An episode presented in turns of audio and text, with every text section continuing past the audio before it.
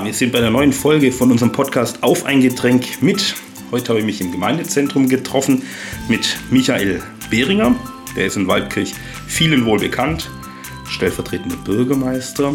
Narrenvogt von der Krakelia ist er, aber auch in der Kirchengemeinde engagiert als Rosenkranz-Vorbeter, Totengebet, wenn es ein Totengebet gibt. Und was ich ganz faszinierend finde, was ich noch nie erlebt habe in einer meiner Stellen, das wird uns nachher erzählen. Er ist zuständig für die Prozessionsordnung an den Prozessionen in Fronleichen, an Fronleichnam und an St. Margareten und war beruflich auch bei der Kirche, Kirche beschäftigt, beim, bei der Erzdiözese im Seelsorgeamt, beim katholischen Männerwerk. Schön, dass du da bist, Michael. Ja, ich freue mich auch, Christoph, und jetzt gucken wir mal, was auf uns so zukommt. Genau, heißt auf ein Getränk mit. Ich habe Michael Behringer gefragt, was wir trinken sollen. Dann kam es Weißweinschorle sauer. Wir ja. haben den Wein da, aber es ist so heiß geworden, wir haben uns entschlossen, Wasser zu trinken. Das ist auch gut so. Ähm, Michael, sag mal zwei, drei Sätze zu dir. Hm, du bist aus Waldkirch, habe ich gerade schon erfahren, also nicht erfahren, aber nochmal verifiziert. Du bist Urwaldkircher. Sag mal was zu dir, was du jetzt im Moment machst. Genau, dass die Leute, die dich noch nicht kennen sollten, ein bisschen besser Bescheid wissen. Ja, okay. Also ich bin tatsächlich äh, so Urwaldkircher, habe nahezu mein ganzes Leben hier in Waldkirch verbracht, war eben als junger äh, Bub schon bei den Ministranten und da hat es eigentlich schon begonnen, so meine Beziehung auch zur Kirche, zum Glauben mit unserem damaligen Mesmer. Also wir haben die Kirche in allen Ecken und Enden kenne ich eigentlich die Kirche von früher als kleiner Bub. Ich habe immer geholfen bei dem Festtagsschmuck. Das war immer toll und also das Leben in der Pfarrgemeinde, das hat, mich, hat mir immer gut gefallen. Ich hab, wollte mich da auch engagieren und letztendlich mache ich das ja bis heute so. Ja, nachdem ich dann meine Banklehre gemacht habe, habe ich dann auch über 20 Jahre bei der Bank gearbeitet und irgendwann habe ich gesagt, nee, das kann es nicht sein. Also das ist nicht der Inhalt ähm, die Vorgaben, bin ich ganz ehrlich, die Vorgaben der Banken, der Banken und so waren immer unmenschlicher. Man hat im Prinzip das persönliche Verhältnis zum Kunden nicht gewünscht und so weiter und so fort. Und da hat sich einfach für mich ein Weg aufgetan im Seelsorgeamt, nachdem ich eine neue Aufgabe gesucht habe, hat man dort im Sekretariat zunächst von Kolping jemand gesucht. Das habe ich dann für sechs Wochen übernommen, weil ich ja als Kolpings Bruder die ganzen Verantwortlichen kannte. Und die haben gesagt, ja, hilf uns die sechs Wochen. Und dann gab es wie so eine Fügung, dass in diesen sechs Wochen intern die Stelle ausgeschrieben wurde als Diözesansekretär des katholischen Männerwerks und Verwaltungsmitarbeiter für das Referat für Pastoral mit Männern. Und da ich eben diese Übergangsregelung hatte bei Kolping, konnte ich mich dann intern bewerben und es war so, dass man mich genommen hat und da war ich jetzt 18 Jahre bis zum 31. Juli 2021 bin ich also noch bei der Erzdiözese und dann habe ich mein Rentenalter erreicht. Du warst vor allem auch zuständig für, was ich so mitbekommen habe, für Lindenberg, Männergebetswache war genau. auch so ein Part von dir. Äh, hast du da selber sicher auch schon mitgemacht, Männergebetswache eine Woche mal oder so? Ja, also zunächst war es ja so, dass äh, als ich begonnen habe, war ja Präses Henrich noch in Amt und Würden und Präses Henrich, für den war das wichtig. Der ist jeden Donnerstag auf den Lindenberg, der hat die Männerseelsorge gelebt, der ist wirklich durch die ganze Diözese. Ich war da im Prinzip nur der Handlanger, manchmal auch der Chauffeur. Und wenn er in Urlaub gegangen ist, war ich dann für ihn in Vertretung auf dem Lindenberg, als Henrich in die Pension ging. Dann haben wir die Verantwortlichen in der Männerpastoral der Diözese überlegt, wie machen wir das weiterhin, die Betreuung der Männer der Gebetswache. Und da ich schon eingearbeitet war, wurde ich eben mit einbezogen. Und bis vor zwei Jahren, bevor ich in die Altersteilzeit gegangen bin, war das für mich im Prinzip jeden Donnerstag eine wunderbare Aufgabe, auf den Lindenberg zu fahren, mich jeweils mit den Männern der Gebetswache kurz ins Gespräch zu kommen. Ich habe verschiedenste Vorträge über Bruder Klaus, über Dorothea, über das Jahr der Barmherzigkeit und so weiter ähm, vorbereitet und bin so mit den Männern in Kontakt getreten. Kenne natürlich dadurch viele Männer in der Erzdiözese, habe hier auch sehr schöne Verbindungen aufgebaut. Man hat sich ja dann getroffen auf dem Lindenberg bei den Diözesanversammlungen. Ja, und das gebe ich jetzt alles ab und bin dann auch erleichtert. Selbstverständlich war ich auch äh, selber mal Obmann, also ich bin gleich im ersten Jahr auf den Lindenberg, eine Woche, um mitzuleben, um, um einfach selber zu erleben, was treibt die Männer an, hier, hier zu sein. Und nach einigen Jahren habe ich dann für vier Jahre selbst eine eigene Gruppe gegründet. Da wir keinen Obmann gefunden haben, habe ich mich bereit erklärt, es zu tun. Mittlerweile habe ich auch hier einen Nachfolger. Aber so eine Woche auf dem Lindenberg, das tut den Männern gut. Das kann ich wirklich so sagen. Für alle, die jetzt nicht wissen, über was wir reden. Auf dem Lindenberg, Maria Lindenberg bei St. Peter, äh, Wallfahrtskirche, treffen sich seit den 50ern, ich glaube 55, 1954. 54. Jede Woche, also ist eine andere Gruppe Männer da, die beten, 24 Stunden am Stück, natürlich nicht alle zusammen, immer in Kleingruppen. Und zwar beten sie für den Frieden. Am Anfang ging es um die Rückkehrer letzten Kriegsgefangenen in Russland, aber für den Frieden beten kann nicht aufhören. Leider in unserer Welt braucht es immer wieder und seitdem wird ständig auf dem Lindenberg gebetet. Aus dem Advent, glaube ich, da ist es ausgesetzt. Und sonst ähm, beten da Männer rund um die Uhr. Gibt es in Waldkirch eine Gruppe oder aus Waldkirch, aus dem Elstal? Weißt du sowas aus dem FF? Fällt mir gerade spontan ein. Also im Dekanat Waldkirch selber gibt es vier verschiedene Gruppen. Also Dekanat Indingen-Waldkirch gibt es vier Gruppen. Die Teilnehmer aus der Stadt Waldkirch sind im Moment, gibt es im Moment keine. Nicht existent. Nicht existent. Falls uns jemand zuhört Lust hat, kann er sich an mich wenden oder ich leite weiter an Michael Behringer. Ähm, ich selber hätte halt große Lust mal drauf, aber ja, wie es so ist, kommt halt vieles zusammen. Familie, da muss man die Zeit haben. Ja, und muss auch Anschluss, glaube ich, haben. Ich glaube, das trägt dann auch durch so eine Woche durch. Ja, äh, bis aber auch Narrenvogt nicht nur beim Männerwerk gewesen, hier in der Kirchengemeinde engagiert. Ich selber bin ja, ich muss mich outen, wobei das schon viele wissen, ich bin ja Schwabe, komme noch aus dem protestantischen Ulm.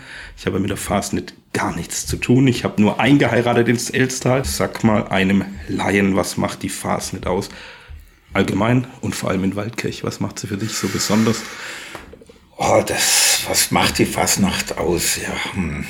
In Waldkirch hat die Fasnacht eine lange Tradition. Wir haben mittlerweile 155 Jahre die Narrenzunft Krakelia. Sie ist ein Lebens Quell für die Menschen hier im Tal. Und ja, Fasnacht, das ist einfach auch eine andere Welt. Man, man ist was an, man ist schwer anders, man, man geht miteinander um. Es ist die Gemeinschaft, die wir feiern. Es ist die Freude.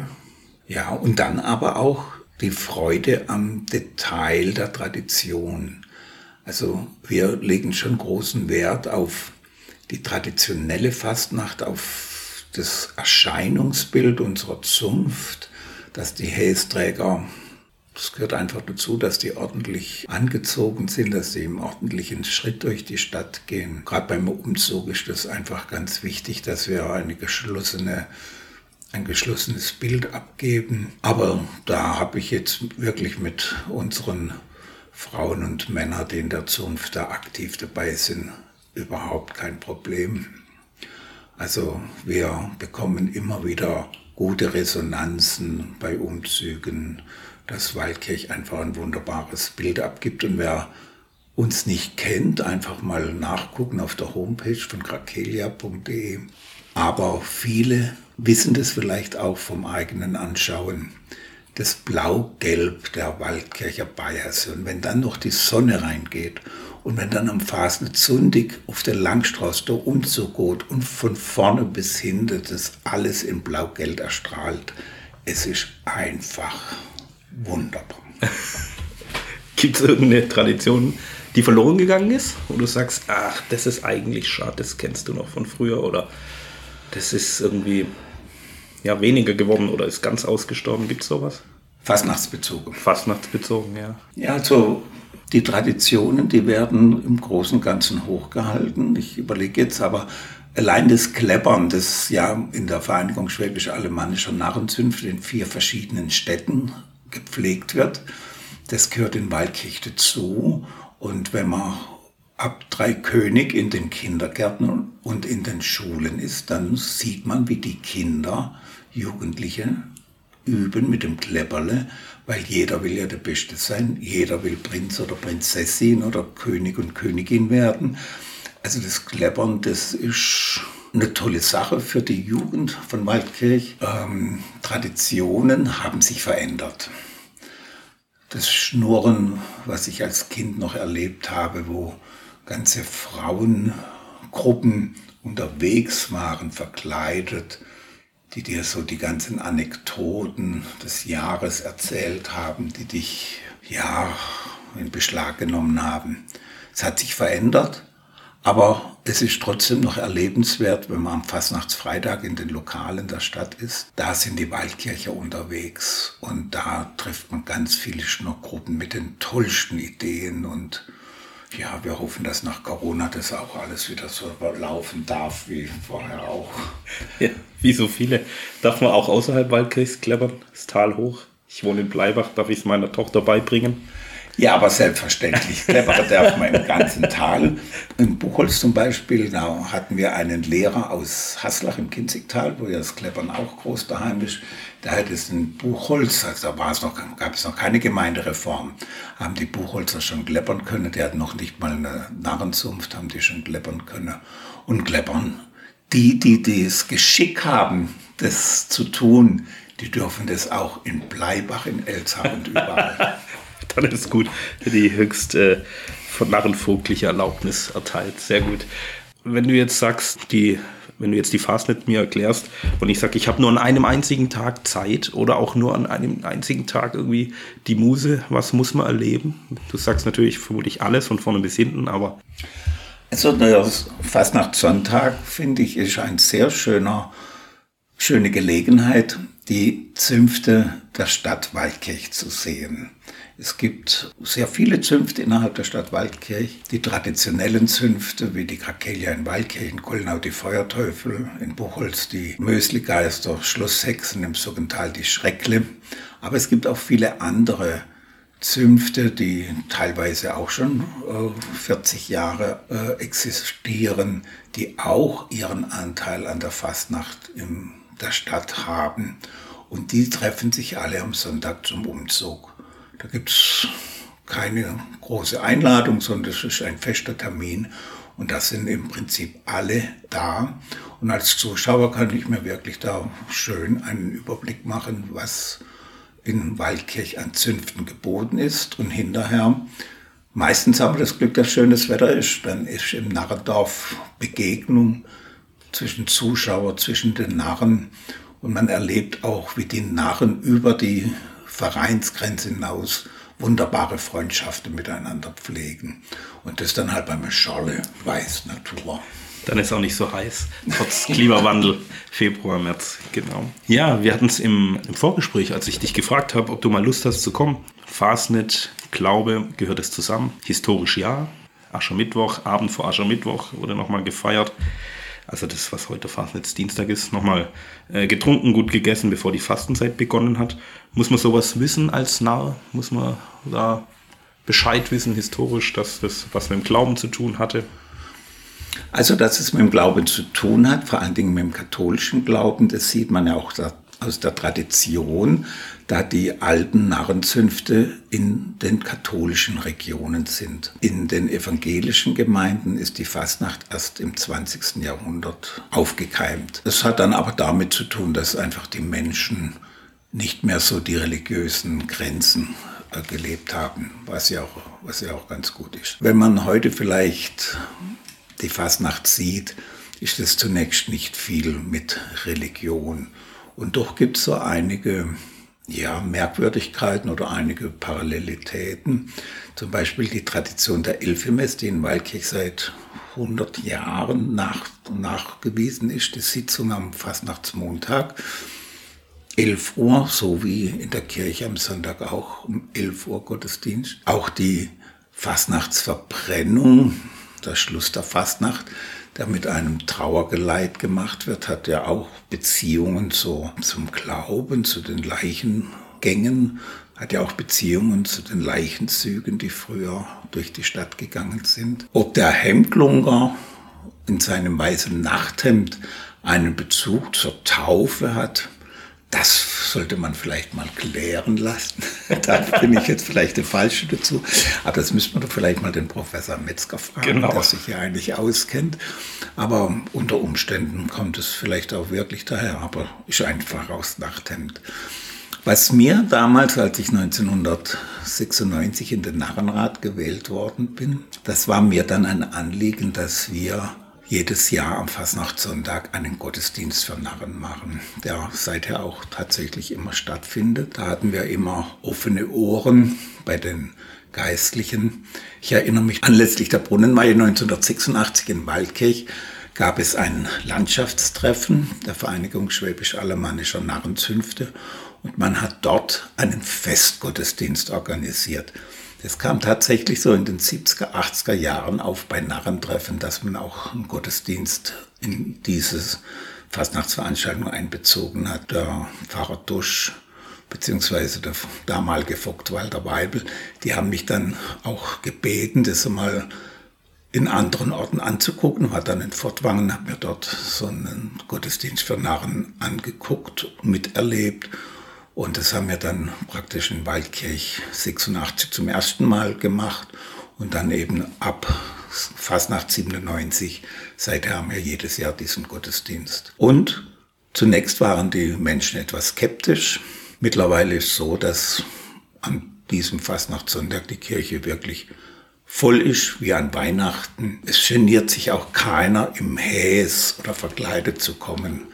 Und in den letzten Jahren die Fahrer, die wir in den letzten Jahren hatten, haben es immer verstanden, mit Musik und mit Texten und mit Unterstützung von der Sandra Bienen einen wunderschönen Gottesdienst zu zelebrieren, der jedem, der dabei war, auch was gegeben hat. Ja, absolut. Dieses Jahr allein konnten ja wegen Corona eben nicht so viele Leute da sein. Wurde live gestreamt. Ich glaube, bestes Live-Ergebnis, glaube über 1000 Leute, die live zugeschaut haben.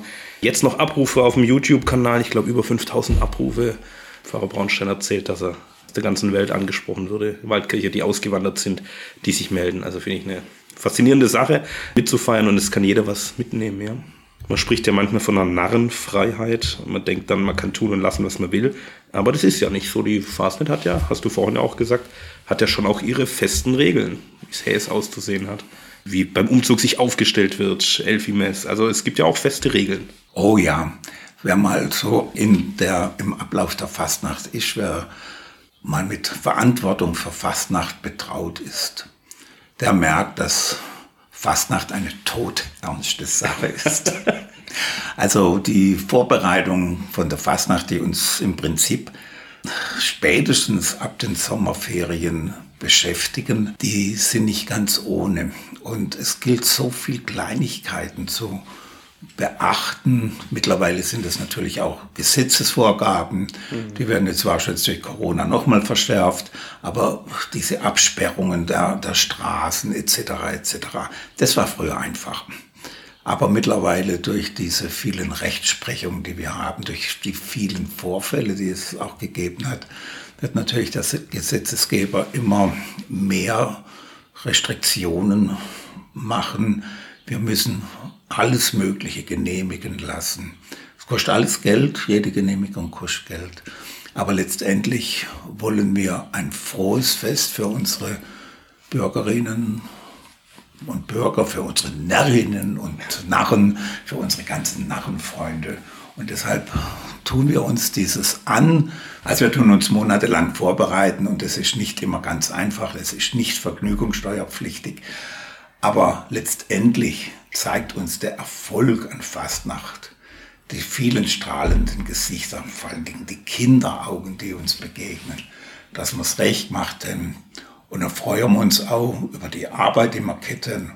Und wir genießen es aber auch. Das muss man schon sagen. Wir sind froh, wenn Fastnacht ist. Ja, das merkt man in der ganzen Stadt mit allen, denen man spricht. Merke ich immer wieder mit denen, die ganz involviert sind, äh, wie viel Energie und wie viel Kraft die auch da rausziehen und sich ja monatelang vorher freuen. Jetzt, ja, Corona ist so ein Thema.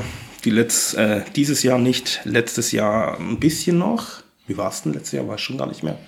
War letztes Jahr noch Fastnacht? 2020 ja. haben wir ganz normale Fastnacht gehabt. Wir haben am Fasensistig die Fasen verbrennt. Und ab Aschermittwoch und am Tag darauf kamen so die ersten Nachrichten aus Basel, die ja immer eine Woche später Fastnacht haben, dass man überlegt, die Fastnacht abzusagen.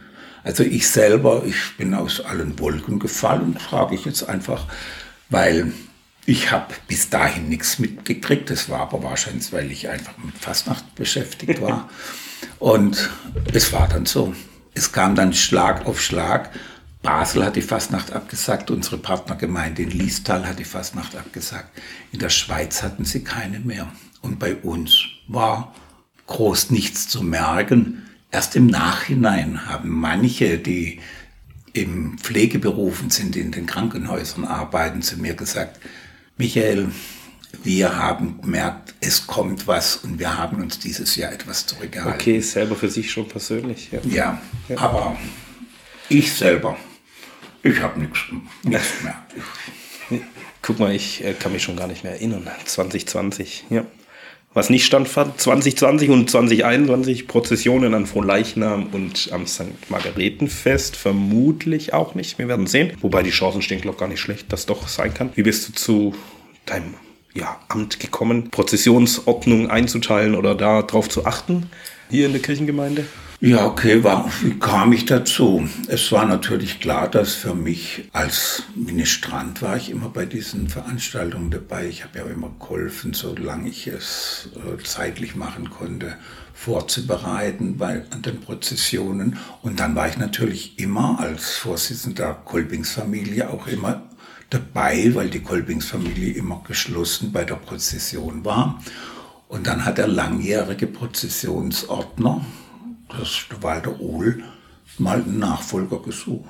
Und genau so kam ich dazu. Da hat gesagt, du machst das jetzt. Und ja, in Waldkirch die Prozession, die läuft eigentlich seit vielen Jahren relativ immer gleich ab. Wir haben, wir haben viele Menschen, die dabei sind. Wir haben aber auch die Organisationen wie die Musiken, Stadtmusik, die sichtbare Musik am von Leichnam, die Bürgerwehr, die Feuerwehr, die Zunftgruppen. Ja, also ich kenne das natürlich noch als Kind, als wir noch, wir hatten mal fünf Altäre, dann noch vier Altäre. Dann gab es den großen Gottesdienst auf dem Marktplatz, später in der Allee, aber immer mit einer Prozession verbunden. Und die Überlegung, ich glaube es war 70er, 80er Jahre, wo dann Prozessionen vielfach abgesagt wurden, das wurde in Waldkirch eigentlich vom Tisch. Das wollte man, da hat man nicht darüber nachgedacht. Und es hat sich auch gezeigt, es waren immer Menschen da, die mitgegangen sind. Und für mich selber ist die Teilnahme an der Prozession tatsächlich auch eine Demonstration meines Glaubens. Also ich war ich bin dann früher als auch mal in Freiburg, einmal war ich in Freiburg und bevor ich es dann übernommen habe, habe ich gesagt, in diesem Jahr mache ich es doch nicht, weil ich möchte erstmal in München die große Fronleichnamsprozession erleben. Und dann hat sich auch ergeben, dass ich bei meinen Rom-Aufenthalten mittlerweile bei vier Prozessionen innerhalb des Vatikanischen Gartens war.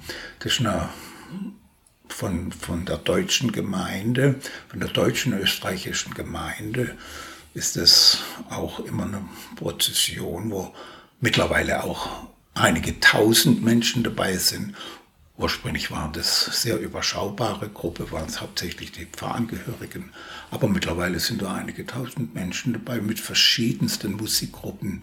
Und vor einigen Jahren durfte ich da die Bürgerwehr Waldkirch begleiten, die dann bei der Prozession durch den Vatikanischen Garten Musik gemacht hat. Ja, das ist super.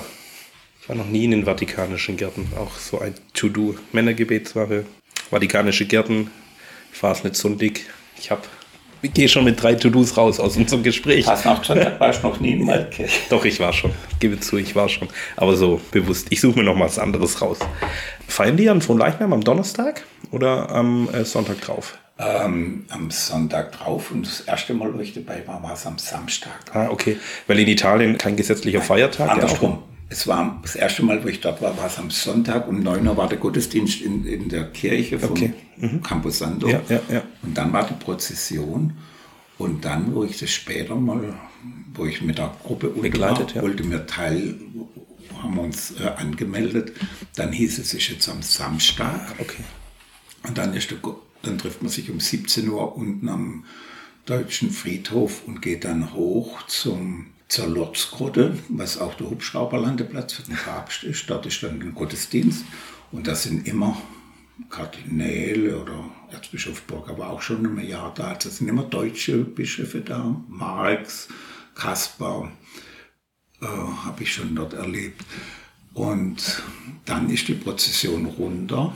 Ja, und dann ist unten vorm Campus Santo ist dann der Abschluss. Und was dann bewegend ist, das sind ja Musikkapellen aus Österreich, Tirol und Deutschland. So vier, fünf, sechs Musikkapellen. Und die spielen dann diese Nationalhymnen. Ah, das ist dann irgendwie, also nach dem Segen ist das nochmal so richtige Gefühlswallung. Ja, Ja, festlicher Abschluss, feierlicher Abschluss und alle verbunden, auch über die deutschsprachigen Nationen hinweg, durch, durch den Glauben, ja, durch den Segen. Noch eine andere Frage. Donnerstags vom äh, Gottesdienst hier in St. Margareten betest du einen Rosenkranz vor. Was gibt dir der Rosenkranz? Das würden wenige Menschen aus dem Stegreif verbinden mit einem Fasnachter, mit einem Narr. Bei Rosenkranz denkt man an andere Menschen. Was verbindet dich mit dem Rosenkranz? Was, was gibt dir der Rosenkranz?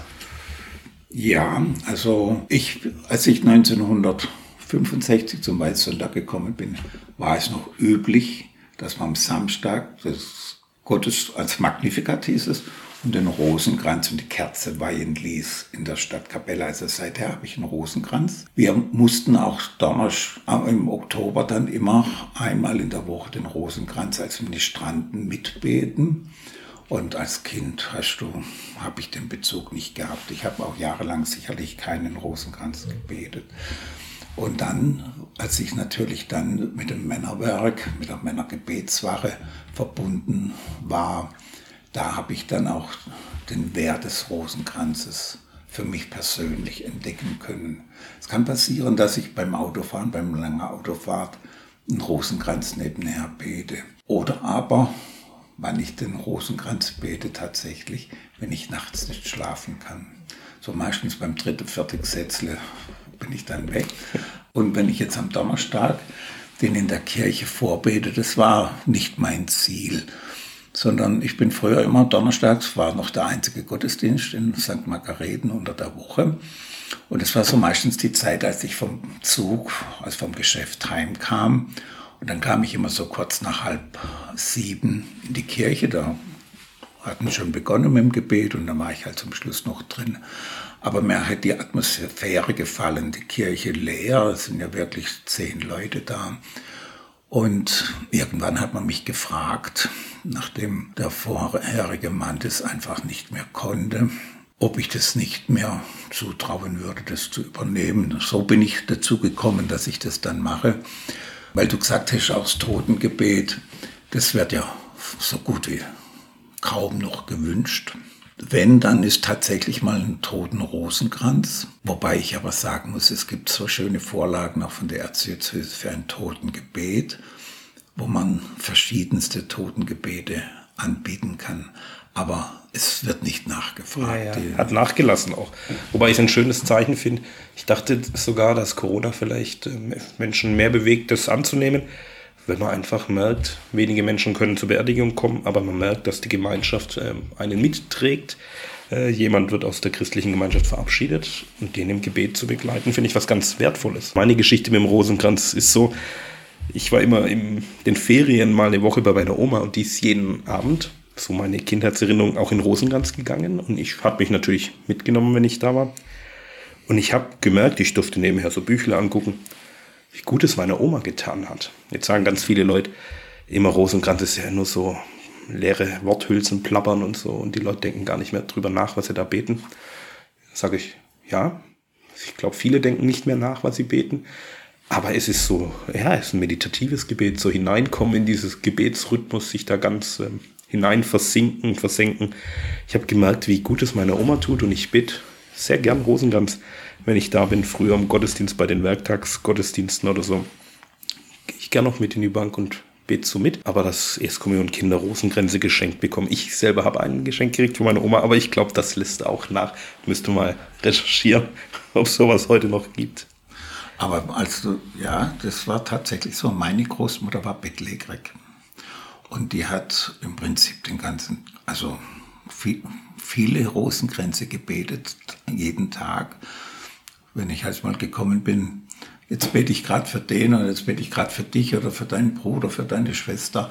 Ja, die hat tatsächlich in ihrer Bettlägerigkeit, Fernseh gab es ja noch nicht, die hat da tatsächlich viel im Gebet gemacht. Ja. Vielleicht hat es im Unterbewusstsein sogar ein wenig mitgetragen später. Also wie gesagt, ich finde immer mal Gelegenheit. Oder auch wenn man allein ist oder wenn ich auf den Hörnleberg laufe, da bete ich immer den Rosenkranz. Ich muss langsam laufen, ich kann mich mit niemand unterhalten, weil ich einfach vom, ja, ich muss mit meiner Luft äh, schnappen. Ich, der Hörnleberg ist für mich aber wichtig und wenn ich da hochlaufe, da komme ich auf sieben Gesetzle in der Regel. Aber man darf sich ja die Gesetzle auch selber ja, genau. aussuchen. Ja, ja. Und was für mich äh, tatsächlich äh, schön ist, dass ich am Donnerstag den Rosenkranz bete. Da ist der lichtreiche Rosenkranz. Da ist von Johannes Paul II., da geht auf Faustina zurück. Und da muss ich ehrlich sagen, der gibt mir mehr wie die sonst, die ich kenne. Aber wenn ich selber den Rosenkranz bete, kommen mir auch eigene Gesetze in den Sinn. Zum Beispiel, der uns den Frieden stiftet und so weiter. Ja, ja. Ich, wenn ich öfters mit Menschen zu tun habe im Pflegeheim oder mit älteren Menschen und manchmal kommt dann so, ah, wir können ja nichts mehr machen und so. Und ich, das stimmt nicht. Sie können was ganz Wichtiges machen, nämlich beten. Wo viele Menschen sich die Zeit nicht dafür nehmen oder denken, sie haben die Zeit nicht. Was ganz Wichtiges, nehmen Sie die Menschen mit ins Gebet die ihnen nahestehen oder in der Pfarrgemeinde oder so. Und das finde ich so eine Win-Win-Situation, hilft den Menschen zu sagen, es stimmt, ja, ich bin noch für was gut, was ja auch ein Zeichen ist, ähm, dass Menschen für was gut sein müssen oder denken, sie müssten sein. Ja, aber dass sie dann eine Aufgabe für sich annehmen und ich habe auch schon dem Nikolai, das äh, eine Frau mal zu mir gesagt, seitdem sie, ich das ihr gesagt habe, geht sie richtig gut und dann hat sie so hat sie ihre Aufgabe. Ob sie jetzt einen Rosenkranz betet, weiß ich nicht. Okay, ja, vielen Dank, lieber Michael, fürs Erzählen. Ähm, ich habe schon gemerkt, ich muss dich irgendwann ein paar Monaten vielleicht vor der Phase, nach der Phase nochmal einladen, wenn es dann wieder stattfinden kann. Du hast so viel zu erzählen über Waldkirch, über Fastnet, über die Kirchengemeinde hier. Das ist einfach spannend. Danke fürs Erzählen, danke fürs Dasein und alles Gute dir. Ja, vielen Dank und ja, wenn es Gelegenheit gibt, man kann doch so viel über unsere Kirche erzählen, über unsere Pfarrei erzählen. Ja, über die Kirche übrigens auch und ich freue mich, wenn sie jetzt restauriert wird. Wenn es dann mal soweit ist. Genau, wenn es soweit ist. Ich komme dann auf dich zu, spätestens bei der nächsten Fastnet.